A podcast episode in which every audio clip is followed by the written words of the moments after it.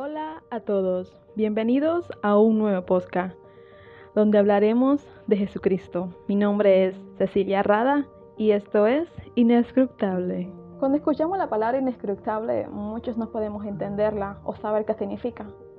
¿Cuál sería su definición? Y se nos hace difícil comprenderla.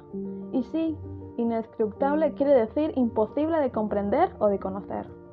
En la Biblia esta palabra aparece cuatro veces.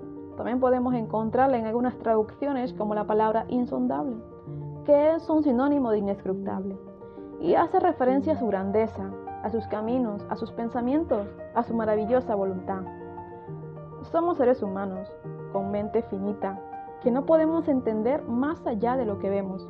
Dios es incomprensible, y por incomprensibilidad me refiero a la verdad, de que es imposible para la criatura conocer a Dios de forma total o completa en, cualquier sentido, pero a la vez Dios es conocible. Solo porque Dios se ha hecho conocido a nosotros es que le podemos conocer, y esto es posible a través de tres medios, por la creación, por la cruz a través de Cristo y por su santa palabra. Dios sabe que nuestra mente es pequeña, por lo cual se ha dado a conocer a través de estos tres medios. Pero debemos ser conscientes de que no le llegaremos a conocer a tal profundidad. Él es Dios, el gran yo soy, porque si le comprendiéramos, no sería Dios, porque lo finito no puede comprender a lo infinito. Esto es inescrutable.